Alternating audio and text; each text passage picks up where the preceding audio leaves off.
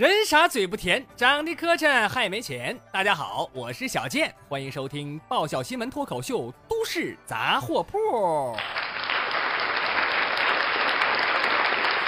首先提醒大家，想跟小健聊天问各种问题的，统一添加小健的个人微信，搜索汉语拼音主播郭小健二二二。第一个微信号人已经满了啊，我又申请了一个，没加上的可以加这个。其他平台的留言呢，我就不一一回复了。有什么问题，您可以在微信里私聊我。而且呢，咱们还有微信群，您还可以跟其他听友聊聊天，认识一些志同道合的新朋友。闲言少叙，马上开唠。节目开始，咱们还是首先来关注奥运新闻。说就在昨天上午，深受中国球迷喜爱的日本乒乓球选手福原爱，以四比零的绝对优势战胜了来自哈尔滨的新加坡选手。冯天薇，呃，成功的进入了奥运会的四强，但是今天呢，小爱在对阵李晓霞的时候，很遗憾还是被李晓霞吊打，打的是毫无还手之力啊！要是不让球啊，估计有几局啊，就一分都得不着。哈，呃，那么看比赛的朋友可能发现了，就看他那个小爱这腮帮子鼓得跟个包子似的，哈，眼角也有了泪花了，是吧？这你就知道了，他又得哭了啊。那说为什么又哭了呢？因为这个小爱呀，打乒乓球有个习惯啊，打输了就哭，哭完还打，打完再输，输完再哭。但是看今天的比赛呢，小爱不光在技术上有进步啊，心理素质上进步也挺大，是吧？那这以前这当场就得哭的跟喷泉似的，今天愣是憋住了。那么小爱的相关新闻呢，这这个在微博热搜上也是排名前列啊。为什么大家这么关心呢？因为说起这个福原爱啊，不光是长得可爱，嗯，有的朋友可能知道，跟咱们中国的东北很有渊源啊。那这孩子从小啊就是搁咱们辽宁训练的，哎，东北话说的可溜了。哈，有一次记者采访之前呢，就和小爱就介绍啊，呃，说这个东北话和普通话呀有点不一样啊。比如说干什么，那东北话呢就得说。干啥啊？结果小爱一听，啊，这那是呗，这但是你说的不对，应该说干啥呢？你这东北话说的比记者还标准呢。还有就是之前四川地震的时候啊，日本救援队呢是派了六十个人过来救援。小爱知道这个事儿之后啊，是马上就不乐意了，啊，东北话就嗷嗷往出飙啊。我一瞅就来六十个人，这他妈哪儿够啊？这，所以可以这么说啊，虽然中日关系不太融洽，但是福原爱还是可以称得上是深受中国人民喜爱的。小健认为啊，他在我最喜爱的日本人排行榜当中应该是名列前茅啊，排名可能仅次于苍井空老师。那么这一次呢，小爱还是没拿着奥运的前两名，对吧？没进决赛嘛。呃，但是已经获得了很让人骄傲的成绩了啊！日本的解说员呢也是非常的耿直啊，在解说小爱打球的时候就说呀：“说我们小爱输给李晓霞，这一点都不磕碜，是吧？她这个水平在普通人的世界里，那已经是顶尖的了啊！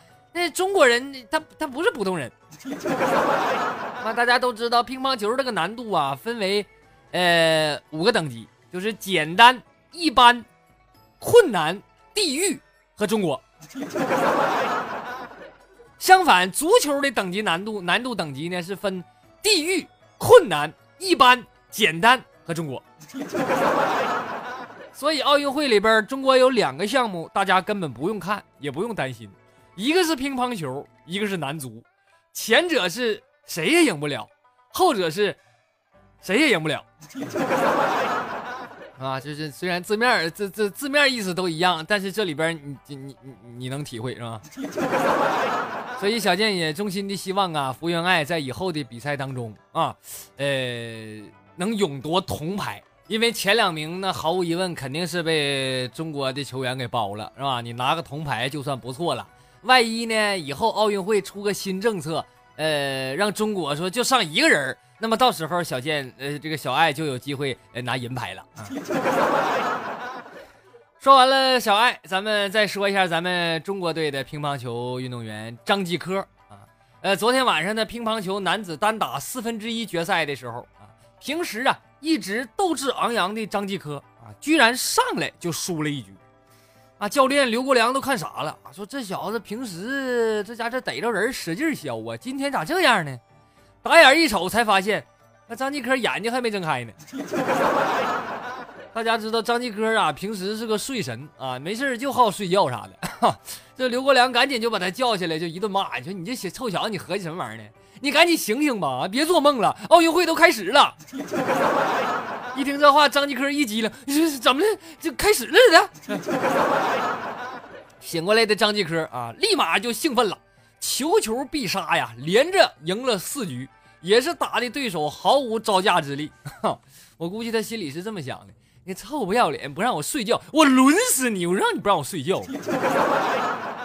所以说，这个世界上最可怕的不是什么乒坛大魔王，而是起床气呀。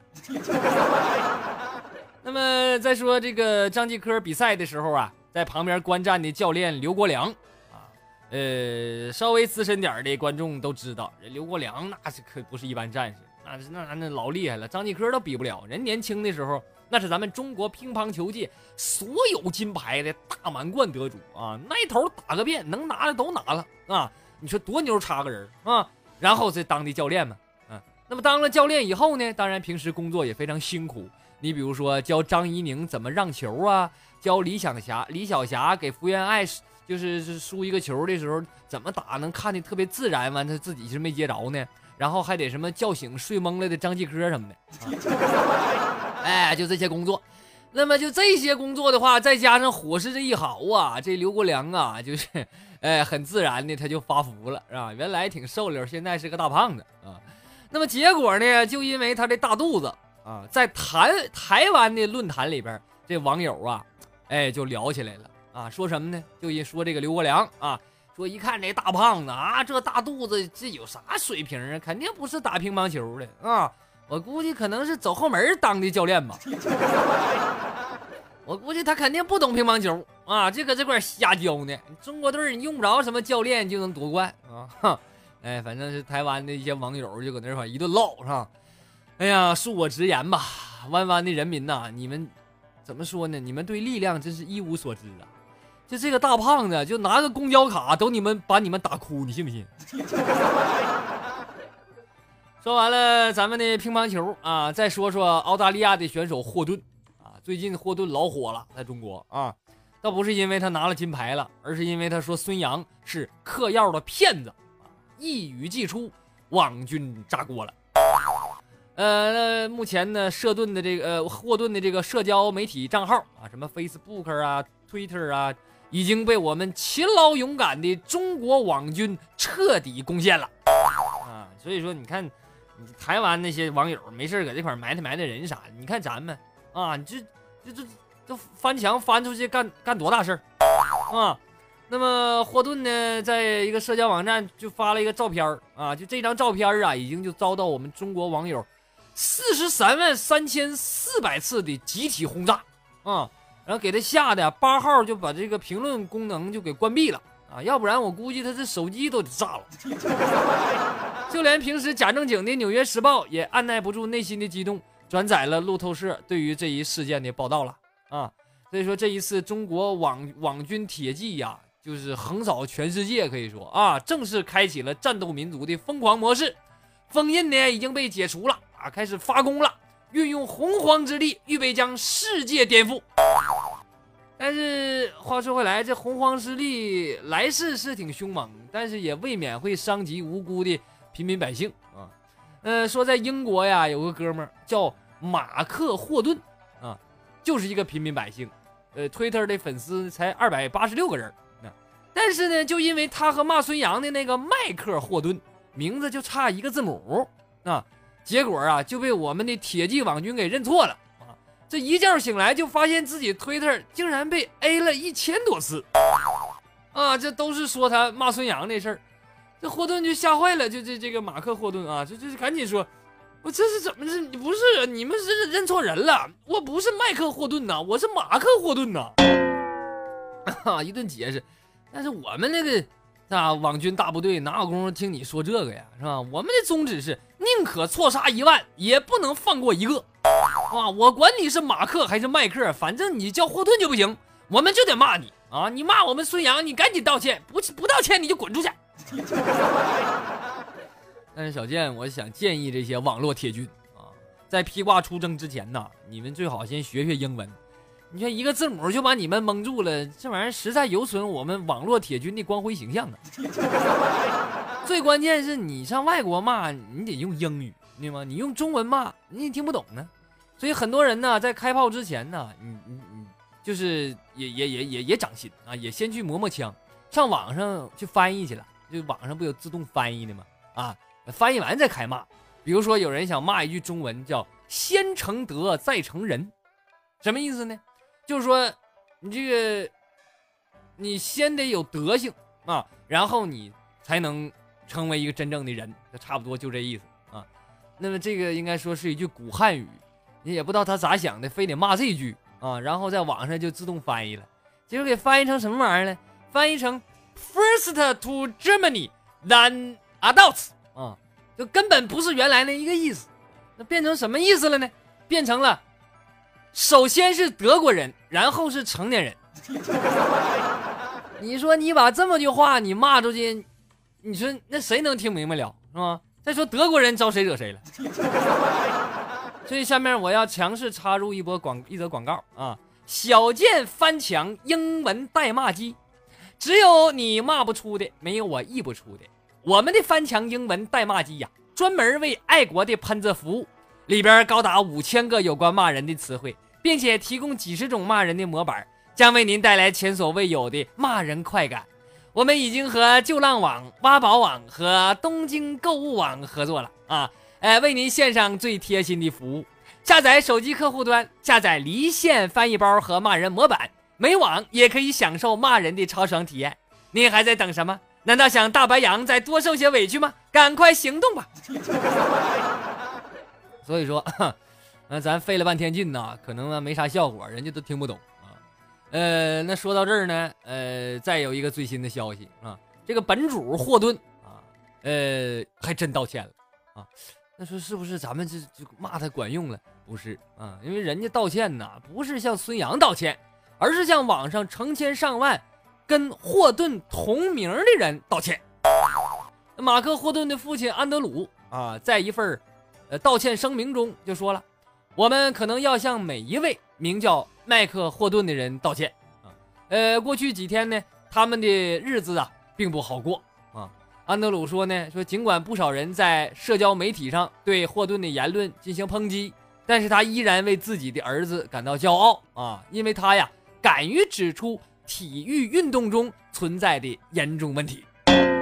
那说霍顿本人咋说的呢？霍顿说呀，自己这个 Instagram 啊，这个账号社交网络的账号啊，又增加了三万名粉丝，他还挺高兴啊。你看。这玩意儿多多臭不要脸！玩笑归玩笑啊，最后呢，我想说一句：当有一天呢，我们对别人的看法不那么在意的时候，不管是赞扬还是批评，奉承还是污蔑，都淡然一笑的时候，我们可能才真正强大了。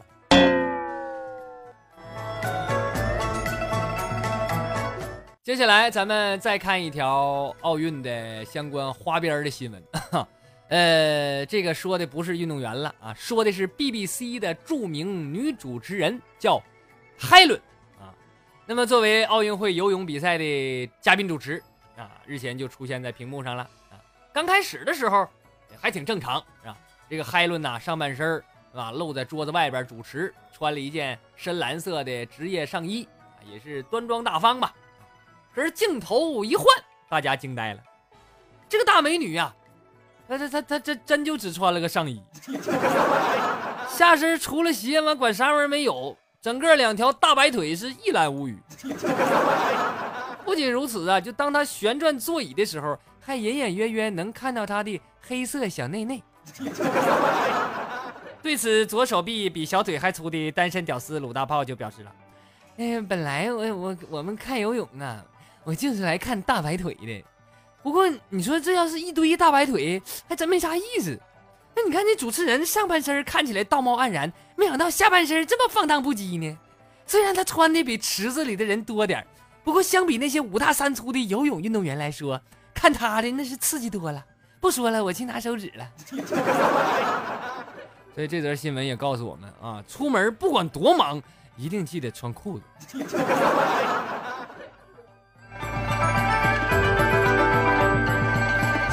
说完了奥运的新闻，咱们再说说其他方面的，还有哪些不靠谱的消息啊？呃，说现在呀，这个城市交通是越来越发达了啊，路痴也是越来越多。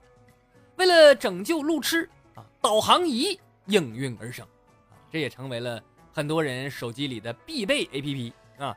你比如外卖小哥小丁啊，就不例外。就在五号晚上八点多的时候，这个小丁所在的炸鸡店接到了一单外卖啊。这身为路痴的小丁啊，就带着炸鸡和手机导航，骑上小电驴儿啊，就开撩了。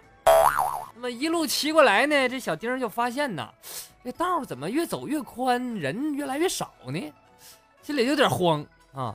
但是小丁呢，还是很执着的，丝毫没有质疑自己的手机导航，继续往前开啊。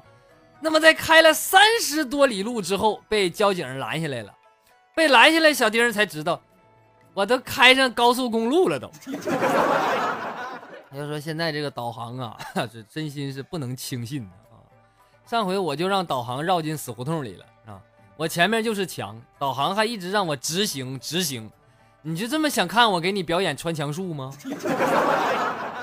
等问完路，我看我一看，我才知道，我确实我的目的地呀就在墙外头啊！但是你这抄近路，你你也不能这么抄啊，你也不能让我飞过去呀！后来我想了半天，我唯一的解释就是设计这导航的人可能是，妈他妈霍格沃兹魔法学院那个。再来看下一条，说前两天呢是七夕啊，呃是各个小情侣秀恩爱的日子。那么在福州呢，有这么个姑娘小林啊，人家呃没忙着秀恩爱，人家有正事儿啊，呃为了抚慰那些孤独的单身狗啊，这个小林在。微信上制作了一个情人节租赁服务，啊，要出租自己，啊，他是这么写的：说拉手一次十块，拥抱一次二十，接吻一次三十，啊，呃，按理说这个价格得说是挺公道、经济实惠。不过最关键是，那这小林她有男朋友啊，呃，她不是单身。啊，这小林男朋友小王，这就一看这就不干了，是吧？怎么的？我还满足不了你呀？你还想出去打野去啊？我跟你说，你赶紧给我删了！隔壁老王看你那眼神早就不对了，你这不是给他机会吗？你这不是？但是小林一听还不人还不干啊！你别搁那块图别了，抱一下能咋的？亲一口能咋的？就行你免费不让别人消费呀？我就不闪，爱咋咋地。一听这话，小王能干吗？啊，自己女朋友干这事儿，那换谁谁也不能干呢。哼，咵，这小王就给了小林一大嘴巴子啊！这小林被打了，这这咋整啊？吃亏了，这气得报警了啊！经过警察的调解呢，最后俩人也是呃和好如初了。那么看到这个新闻呢，小健就想 提醒一下小王啊，就是小伙子啊，你女朋友这价格这么亲民，你说接个吻才三十块钱，万一有人给他二百，我估计这。包宿他都能干呢，所以你得好好寻思寻思了啊！在此，我也仅代表隔壁老王和西门大官人对你表示由衷的慰问和诚挚的祝福吧。接下来，咱们再来说一个哈尔滨的十三岁的小姑娘啊，这小姑娘啊也是非常的有勇气。这什么勇气呢？就是离家出走。啊，听到这儿，可能不少人说了。你一天到晚你瞎摆，我离家出走算什么勇气？那啥啥本事？我五岁我就干过啊！但这小姑娘啊，跟你不一样，人家离家出走的原因呢，呃，是为了吃肉。呃，说这个小孩啊是个小胖丫啊，就愿意吃肉啊，一直不停吃，身上的肥肉呢也是越来越多啊。他妈瞅着也糟心呐，就给这孩子报了个游泳班结果这孩子去了一天，立马就搁家打滚，说啥也不去了。啊，受打击了，所有的小伙伴啊都嫌乎他胖，那他妈呢？呃，你别说，也没强求啊，呃，不去就不去吧。就给他换了个减肥方法，控制这个小孩的饭量。呃，定的食谱是早饭是豆浆，午饭是青菜，晚饭是馒头。哼哼，这他妈一股思甜的，这是一点肉腥没有啊！哎，那么就这个计划一天没过去，这小姑娘又挺不住了啊，就索性啊离家出走找肉吃去了。你说这小姑娘勇敢不啊？十三岁，身上一分钱没有，离家出走，人去找肉吃去。我就纳闷你上哪找肉？你要去打猎呀？嗯，所以就这种勇气呀，啊，你别说十十三呢，我三十岁，我没有我身上一分钱不带，我都不敢出门啊啊！当然了，是事实证明啊，这个小姑娘，人家也真不是说这一点准备没有啊，人上没虽然没带钱，但是人找找肉吃，人找那个地方好，这上爷爷家找肉吃去了。下面咱们再来看一个英国的大叔啊，说这个大叔啊，呃，日前就是很困扰啊，怎么的了呢？因为这个大叔他的舌头上啊，居然长毛了。大叔自己也觉得这一嘴毛挺奇怪的，然后赶紧上医院检查一下子吧。这检查完才知道啊，说他这个毛长得不奇怪啊，呃，因为这是舌癌后遗症。那说舌癌是什么玩意儿？嗯，这舌头上可能有一块就病变了，完就就得拉下去，是吧？两年前呢，这个大叔啊。呃，做了个手术啊，呃，医院把他手臂上的皮肤就移植到了舌头上啊，让他的舌头呢能够正常吃饭啊。但是医生百密一疏啊，就万万没想到，这个大叔手臂上他有汗毛啊，你把这块皮移植到舌头上，这舌头上也长毛了。就虽然现在这些汗毛呢对大叔的生活没啥影响，但是你说嘴里有毛这事儿，你关键怎么想他也不对劲儿啊。总感觉像自己咬狗了似的，啊，咬一嘴毛是吗？而且你说汗毛长舌头上，关键处理不了，你也不能天天拿刮胡刀刮舌头啊。说完了英国这个倒霉大叔，咱们再来看看，呃，战斗民族的二逼大哥。这个大哥呀，是一名俄罗斯当地知名的网红。呃，这一脸络腮胡子，长得跟宙斯似的啊，就挺挺挺挺生猛的啊。他平时呢，就总上传一些挑战极限的视频到网上啊。你看哪个国家都有这样人是吧？咱中国前一段我记得有什么什么一次什么喝多少白酒，然后什么又电钻啃苞米啥玩意儿的一帮傻子啊。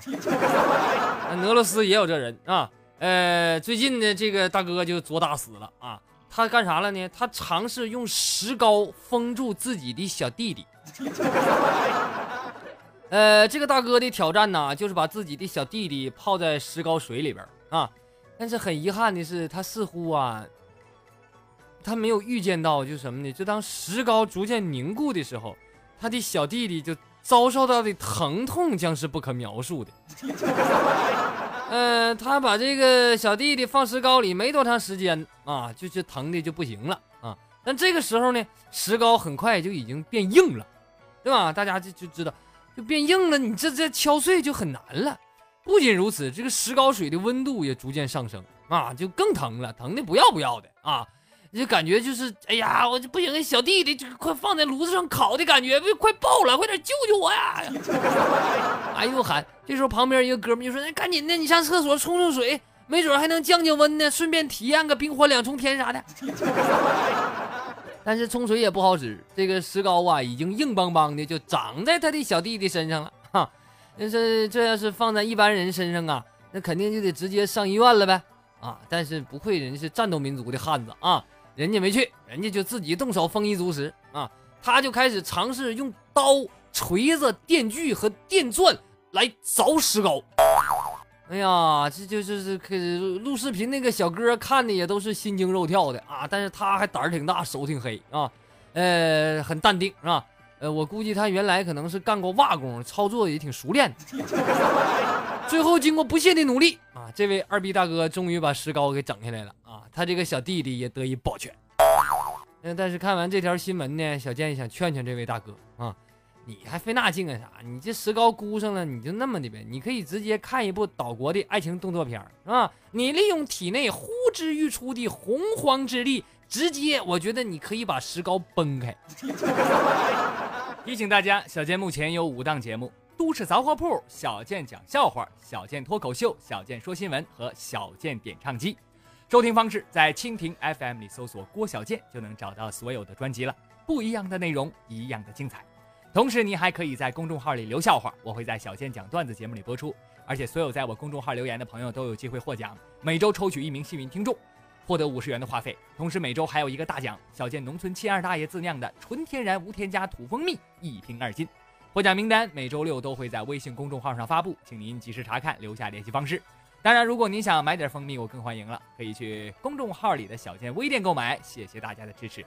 同时，你也可以关注小健的新浪微博，搜索主播郭小健，也有不一样的内容奉献给大家。